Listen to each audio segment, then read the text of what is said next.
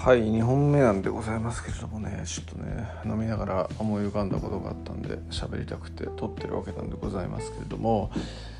こうねなんかあのねレオナルド・ダ・ヴィンチとかでも未完成の芸術作品とかっていうのがあるわけじゃないですか。はいまあねダ・ヴィンチはすげえこう作品作るのが遅かったっていう風なのでね有名なわけなんでございますけれども、えー、まあその辺っていうのはねそれぞれ個性っていうものがありますしね、えー、筆がめっちゃ速くってもこう微妙な人もいるし筆が凄まじく速くってすげえ作品作る人もいるし筆が遅くって微妙な人もいるし腕が遅くって凄まじい人もいるしみたいなね、えー、まあそういう4証言に分かれるわけなんでございますので別にどうこうの話ではないしね、えー、まあ所詮ねそんなん別に本人のね問題ではなわけですから、えー、周りがどうこういう話でもないわけなんでございますしそれは分かってるんだけれどもえー、っとね僕の好きな作品のブランドで「フェイトっていう作品があるわけなんでございますよね。えー、っとタイプムーンっていう会社が作ったこうもともとはアダルトなゲームというようなそういうものなんですけどちょっともうこの辺に関してね語り出すと相当、えー、いろいろな部分があるわけなんでございますけれどももともとはタイプムーンっていう同人サークルがあったんですけどその同人サークルを作った人は2人いるんですよね。それが那須きのこっていう人と竹内隆っていうそういう2人がいるわけなんですけどもともと2人はね、えー、中学時代とかそういう時代からの友達でで、えー、竹内隆がその那須きのこの作書く作品ストーリーみたいなそういうようなところにこう中学時代かなんかに惚れ込んでで、えー、そこからねあの2人で組もうみたいな感じで組んでるわけなんですよね。で那須きの子はストーリーを作るで竹内隆は絵を描くっていうようなそういうコンビネーションでやってきたわけなんですけど、まあ、2人ともね、えー、学生を通り越して、えー、就職をするわけなんですけれどもまあ、2人とも就職をするんですが、えー、まあそれぞれにあんまうまくいかないみたいなそういう状況になるわけですよ。で那須きの子はねこう会社が潰れてしまってで、えーまあ、無職みたいなそういう状況になるんですけどこう竹内隆が「お前の才能っていうのはマジ半端じゃないから」っていうことで、えー、おお前を養うって言ってねえー、那須きの子のことを養うみたいなそういう状況になってで、えー、そんなような生活を繰り広げてる中で、えー、ままず一つ同人サークルとしてね、えー、竹内隆は仕事をしている那須きの子は仕事をしていないっていうようなそういう状況の中で生まれた作品で「月姫」っていう作品があるんですよね。でまあこれもエッチなゲームなんですけど、まあ、同人サークルタイ,、えー、タイプムーンとして出したものなんですがこれがマジでもうストーリーもいいし那須きの子の描くストーリーとその竹内隆の描く絵っていうのがマジ絶妙だっていうことで、えー、90年代後半とかなんですけどももうスーパーバズったんですよね。もうこれほどの名作はないぐらいにバズってで、えー、その月姫でなんか、まあ、パンディスク出したりだとか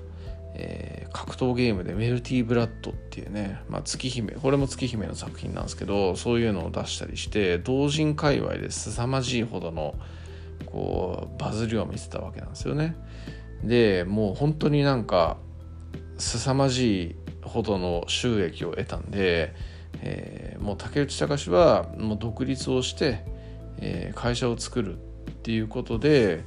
えー、作ったのがノーツっていうね会社なんですよね。で、えー、タイプムーンっていうブランドの中でそのえー、ナスキの子とね変わらずずっと一緒に続けてで月姫のそのブランドの次に出した作品っていうのが「フェイトっていう作品なんですよ。で、えー、その「フェイト・ステイ・ナイト」っていう作品。これもね、まあもともとはもうそんなエッチなゲームとして出す必要性がないぐらいのねすげえストーリーがよくできた作品なんですけど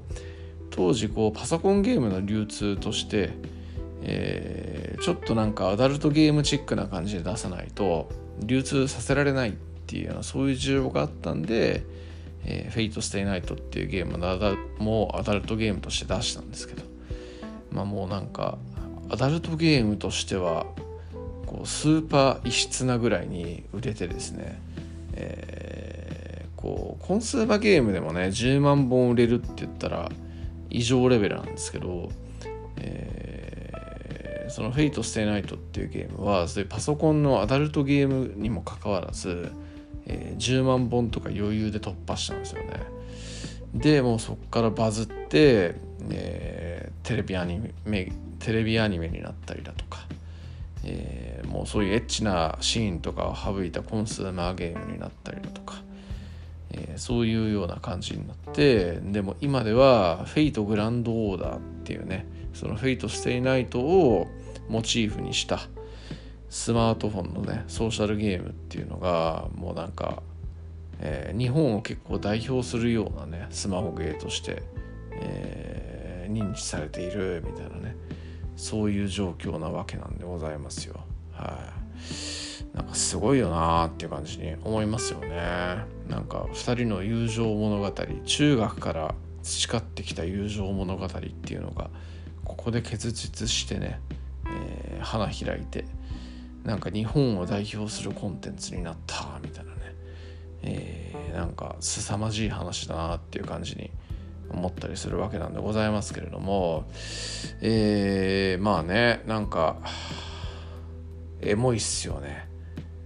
歴史ですよねこれもねまた一つね、うん。まあ、まだまだね2人は全然こう活躍をしているね、えー、人間たちなわけなんでございますけれどもね。なんか遠い未来まあ近い未来でもねそういう2人の天才が融合して作った「フェイト」っていう作品。それがねなんかそういう友情物語で、えー、作られた。っていうような話っていうのはなんか語り継がれるんだろうなみたいな感じで思うとねいやなんか凄まじくエモいというふうに思うわけでございます。はいまあそんな感じなんでございますけれどもねもともと話そうとしていた話が全然別件だった気がするんですけどねなんかこう竹内隆と那須きのこの話を語っていたらね、えー、何の話をしようかっていうことを忘れてしまってね、えー、もはやなんだろうなというところなんでございますけれども。はい。もう忘れたんでいいっす。はい。以上です。ありがとうございます。